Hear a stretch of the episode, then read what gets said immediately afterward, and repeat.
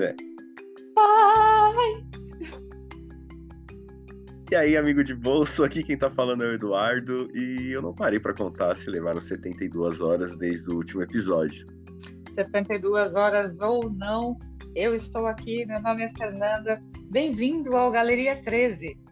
Galeria 13, você sabe, seus 30 minutos aí do seu dia que você vai ouvir, né? Vai bater um papo comigo, com a Fê, a gente dando nossa opinião sobre os últimos acontecimentos, compartilhando aqui nosso ponto de vista. Aquele recôndito no espaço-tempo onde a gente se expõe pelo seu prazer e entretenimento, às vezes entretenimento de qualidade bastante duvidosa, mas a gente entrega o que é possível. E a sua semana, Eduardo? Como foi? Ah, meu, época de Copa do Mundo, bolão, cara, é sensacional. Não, não, tem, não tem outra coisa para falar. Tipo, tudo passou a ficar em segundo plano por causa da Copa do Mundo. Parece que virou uma chave que a gente vinha esperando há anos, que a gente não tinha. E na hora que começou aquela, aquela abertura, já mudou a chave aqui. E caraca, que legal, que fase boa, que época boa, o sol brilha. Nossa, tô muito, muito Golden Retriever. Muito com a Copa. Eu, eu também, principalmente com a galera que assim, não necessariamente gosta de futebol, mas a cada quatro anos bota a camisa, não importa de qual seleção, e quer participar de alguma forma. Acho que é o barato da Copa, o barato da Copa do Mundo é esse. Eu tava lembrando, na época teve a Copa no Brasil, da galera que. Aquela meia dúzia que, ah, não vai ter Copa, que vai ter a Copa, eu não vou assistir e tal, não sei o quê, mas. Cara, depois da abertura, primeiro jogo, galera não fazendo se faz comentário. Copa do Mundo com Exato, tava todo mundo no mesmo rebolo falando de Copa e. Enfim, todo mundo na mesma, na mesma vibe. Sabe o que eu acho que acontece? A gente menospreza a capacidade do brasileiro de fazer festa. Não importa o quão fudido a gente esteja, o quão na pior o Brasil se encontre, quanto pior o ano fiscal, melhor o carnaval. Preste atenção. O que a gente sabe fazer nessa vida é festa. E aí a gente menospreza essa capacidade, e aí de repente o Brasil todo, assim como nós falamos aqui, a gente é tomado lá naquela hora que vira a chavinha, e de repente a gente começa a criar festas sensacionais. A gente olha para o Catar e vê que lugar triste, sem festa, sem bebida. Oi, você viu que praticamente momentos antes da Copa, o Sheikinho foi lá, né? Botou o pau na mesa e falou: ninguém vai beber nessa porra mais não. E, e, o, o estoque da patrocinadora de cerveja, que não patrocinar, não patrocina. Olha, tá vendo?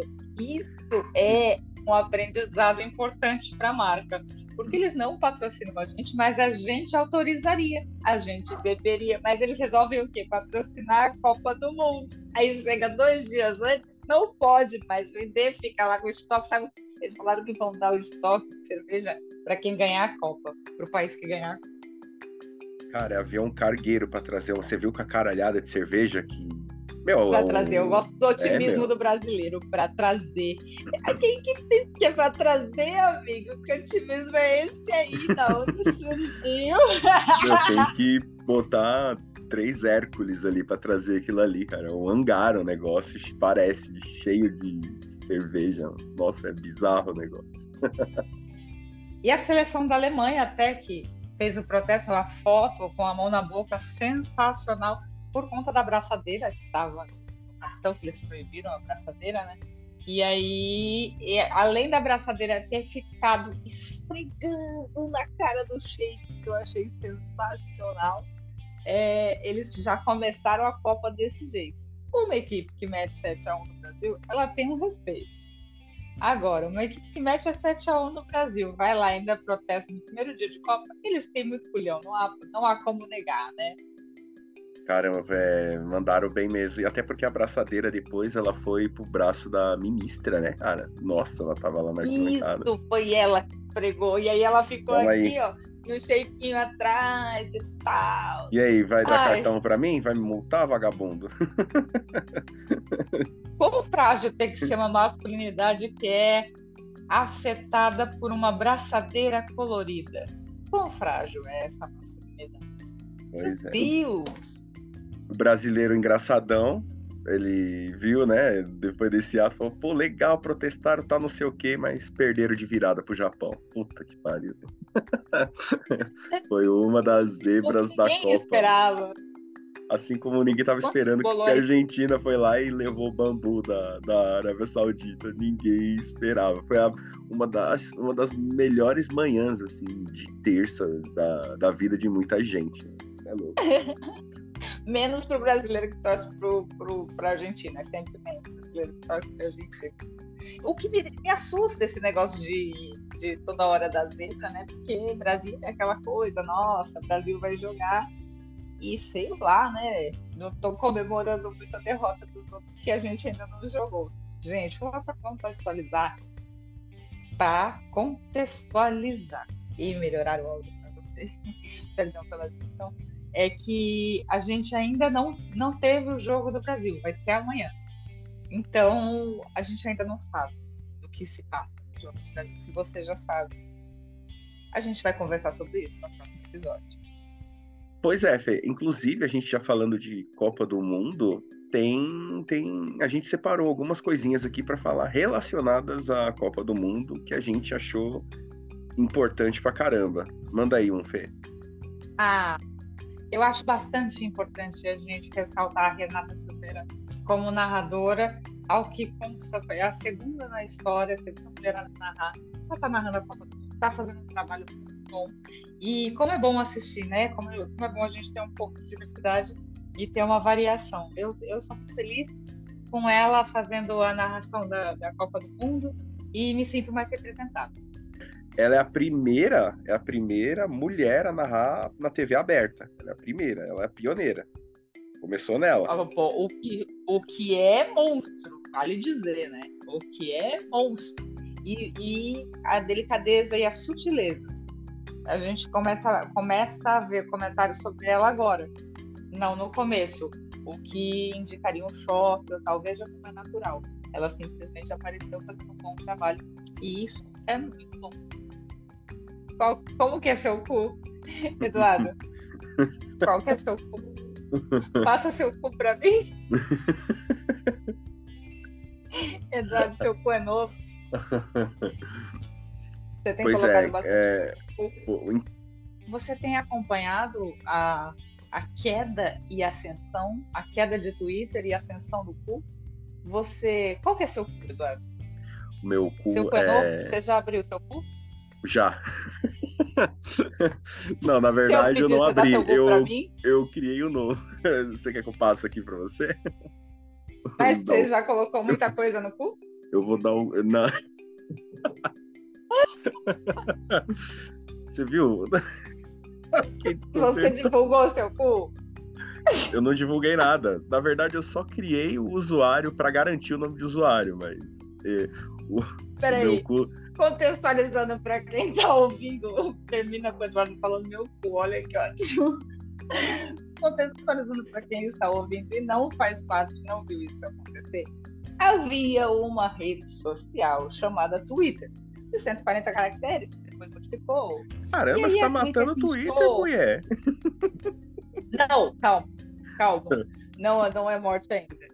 Aí o Twitter se inchou e aí compraram o Twitter. Um cara bem famoso comprou o Twitter.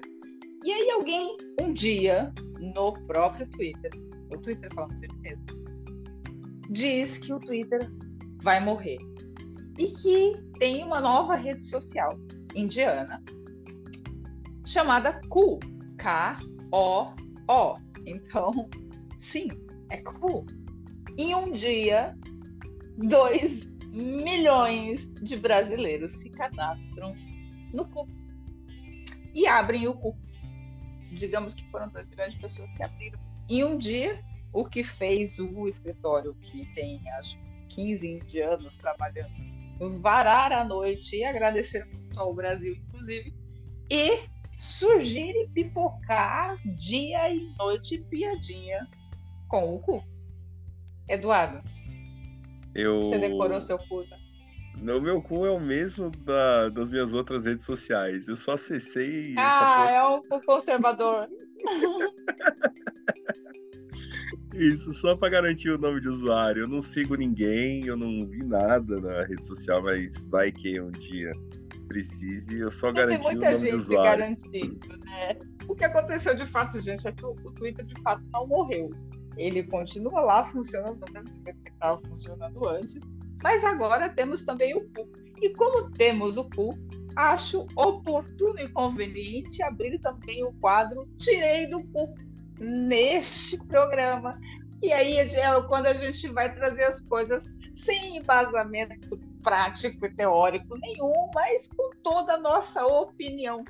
Então a gente tira apenas e obviamente do cu, tal qual Balotelli, nosso ministro da Educação, tirou o seu currículo. Eduardo, acha que o cu né? vai pegar?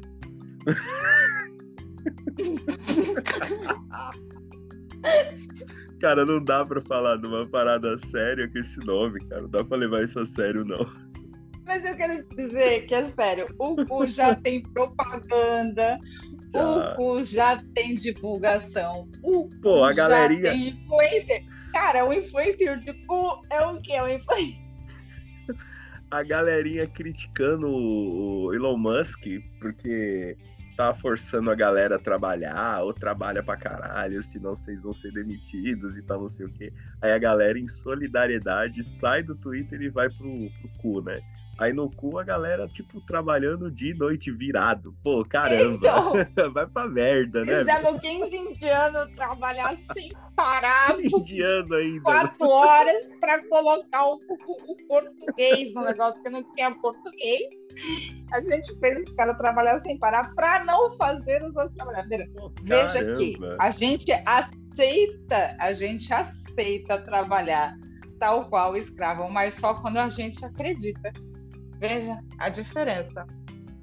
Eles estão com planos de abrir um escritório aqui no Brasil. Meu, brasileiro é uma praga pra rede social, cara. Eu acho que o brasileiro é uma praga da internet, assim. É uma raça cretina. Mas o indiano, ele tende a gostar do brasileiro. O próprio Orkut era indiano, né? Não, era de um Orkut turco.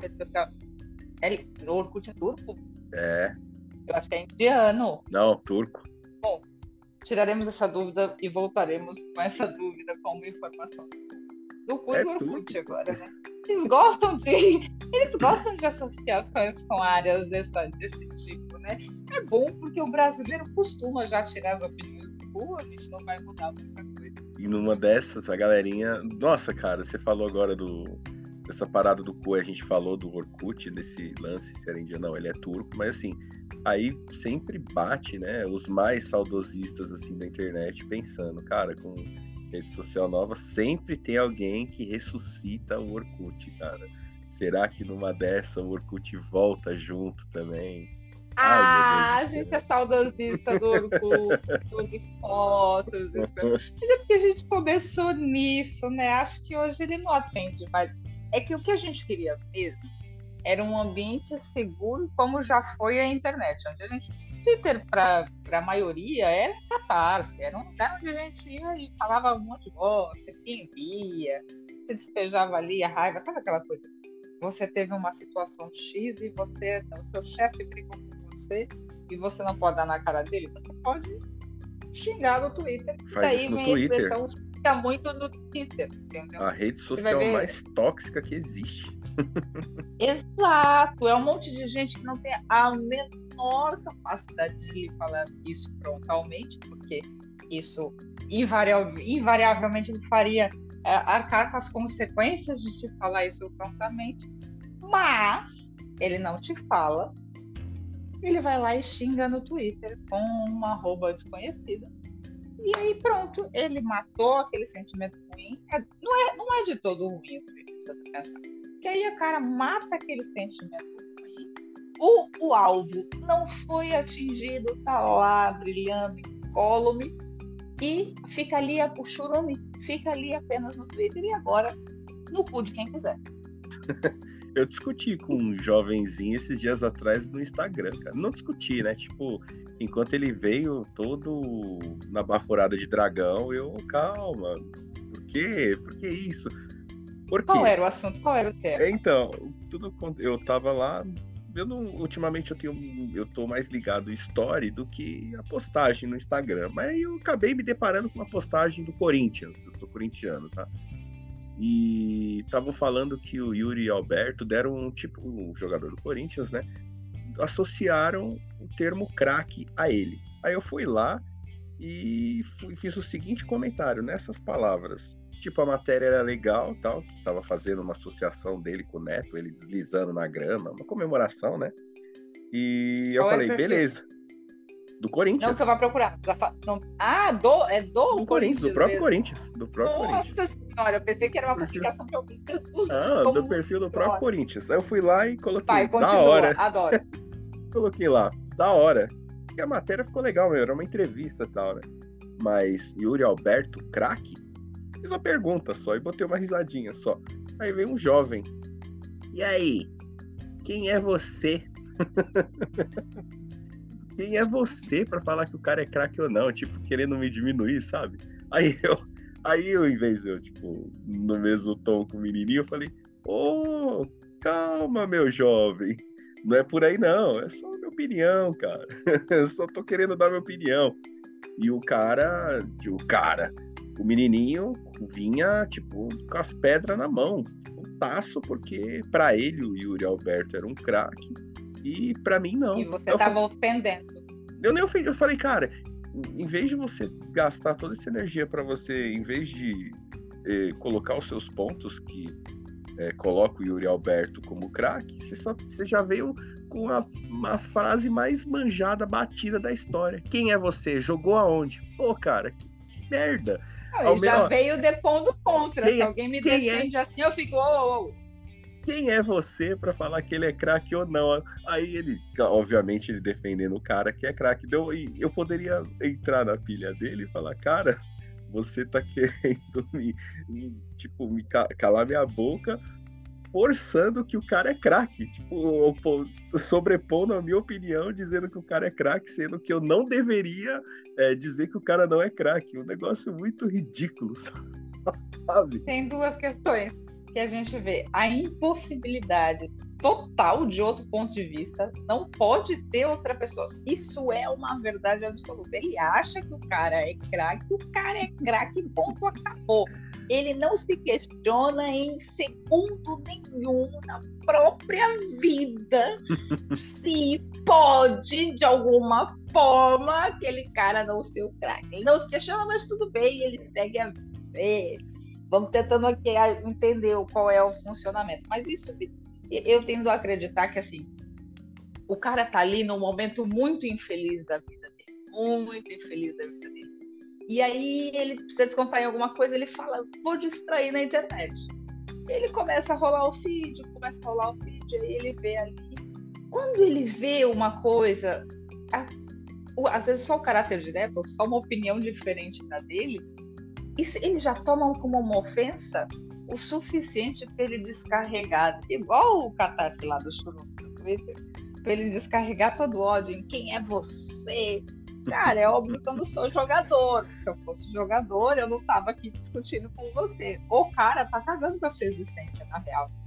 Mas você tá aqui defendendo ele e caçando uma treta desnecessária com o seu coleguinha vamos aqui perguntar o que, que sua mãe diria disso, garoto. Deu vontade de, numa das respostas, falar: Meu, não fala assim comigo, não, que eu vou contar pra sua mãe, hein?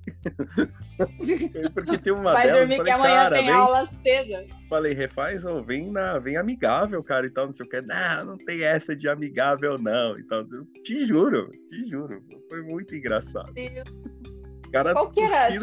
Cuspindo, fogo. Tinha um meme de um cara que brigava, que falava alguma coisa bem na boa, bem. É, vem tranquilo, vem tranquilo.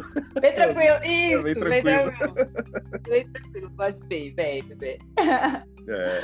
Bom, passando disso, eu quero, eu vou fazer um pulo para um outro quadro, porque a gente tem dois temas ligados.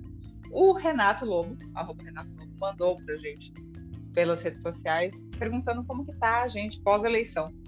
E esse ano complicado. E aí que a gente diz que. Fala você, Eduardo. Cara, depois das eleições. Ó, eu cansei, cansei de falar sobre eleições, discutir política, que assim, meu posicionamento, tá? Eu quero que. O meu, meu posicionamento é um pensamento utópico que o povo precisa se organizar como povo, praticar civilidade, a base, tipo, uma base sólida para depois eles reivindicar alguma coisa lá em cima, para querer bater político, defender político. Então, como isso não é possível, você não consegue encontrar sensatez em nenhum dos lados, porque quem defende o Lula é Lula até morrer, tipo, não importa se ele é, se ele sinalizar com algum tipo de proposta que possa ser é, nociva para a sociedade durante o governo dele, ninguém vai questionar esse tipo de coisa. A mesma coisa para a galera que é fã do Bolsonaro, que por sinal a, a vibe do, dessa galera agora é querer cancelar as eleições a todo custo, botar a bola embaixo do braço e levar para casa. Então eu depois, Deus. eu pós as eleições eu tô cansado, cara. Eu tô evitando, evitando ao máximo não falar mais sobre isso. Eu já gastei munição em story, já gastei munição em conversa. Não fiz, não desfiz nenhuma amizade, mas é um assunto que já dá, já dá no saco. Se alguém vem com essa oh, ideia, okay. já tipo, não, sai. Não quero falar dessa merda, não. Ah, eu fiquei bem cansada. Mas assim, é, primeiro, o primeiro impacto pós-eleição foi a, onda de absurdo, acho que a gente naturalizou a, a anormalidade, uma onda de absurdos, e a gente não sabe nem o que fazer para lidar com isso. E aí foi absurdo, absurdo, absurdo, absurdo, atrás de absurdo, que eu parei de acompanhar e falei, quer saber, vou seguir minha vida. O que me dá um pouco de medo, assim, primeiro porque a gente descobriu que bom senso é a coisa mais bem distribuída do universo. Todo mundo se acha possuidor quando a gente vai ver na realidade, não é bem assim. Aí, a gente descobre isso para as pessoas, só que até agora era muito óbvio quem era o, o preto e branco. A gente estava numa sociedade preto e branco. Agora que as coisas vão ficar mais sutis, que as ideias também vão, vão ficar mais aprofundadas, os projetos, as, as posições políticas também vão ficar também uh, mais fragmentadas, não é só a polarização. Agora me preocupa, porque agora a gente deixa de ter uma análise tão clara e objetiva do acerca do caráter de alguém. Antes era óbvio porque a gente estava movido pelo pelo animal que, que gritava dentro da gente. Mas aí, quando a gente amortece esse animal, passa a ter uma vida normal em sociedade e aí a discussão passa a ser mais sutil sobre a porcentagem da alíquota desse ano, aí a gente começa a ter uma, uma discrepância maior dentro dos, dos nossos. Aí gente, vamos ver como que a gente lida. Todo mundo que estava desse lado junto, que está na oposição agora, como que lida para acatar todas as opiniões, porque a gente tem visto que é bem difícil acatar opiniões diferentes das e a gente tem que acreditar também que elas são mentiras. É diferente da minha, não funciona. Sai! é, tipo isso mesmo. Pois é, né? Acho que a gente falou bastante por um dia, né? Tá bom, né? Acho que por enquanto já deu para abastecer o nosso colega de bolso para que ele saiba o que está se passando no mundo, uh, no Brasil e principalmente no Cuba. Puta que pariu. é, pois é. então acho que é isso. É... Bem, então Queridos. você aí. você aí tá ouvindo a gente. Valeu pela atenção se você chegou até aqui. De novo, nossas redes sociais na descrição do episódio. Conta, compartilha com a gente alguma experiência aí na Copa, sei lá, se você já abriu o cu, alguma coisa assim. E não esqueça da comida do gato se você já abriu algum ou alguma coisa assim. Senhores, obrigada por nos acompanhar até aqui. É, mandem para a gente as suas questões para que a gente possa compartilhar. Uh, nos busquem nas redes sociais, na descrição do episódio. Bebam água. Aquele abraço.